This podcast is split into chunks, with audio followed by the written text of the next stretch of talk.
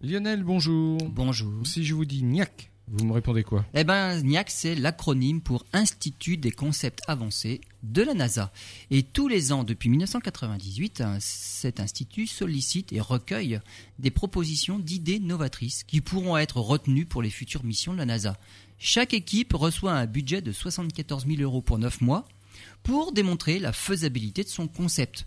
Si le projet est retenu, il entre alors dans une seconde phase de 2 ans avec à la clé un financement de 370 000 euros.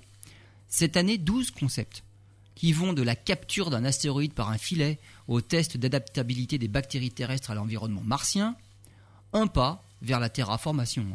Dans le domaine de l'exploration robotique, on trouve des missions à destination de satellites de Jupiter et de Saturne.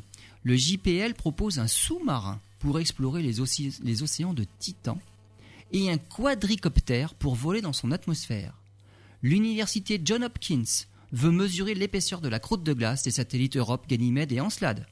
Le centre Marshall travaille sur le concept d'une nouvelle propulsion sans ergol, mais par la capture des protons solaires par des câbles conducteurs de 10 à 30 km de long autour d'un vaisseau en rotation. La NASA n'a plus qu'à faire ses choix parmi ses propositions originales.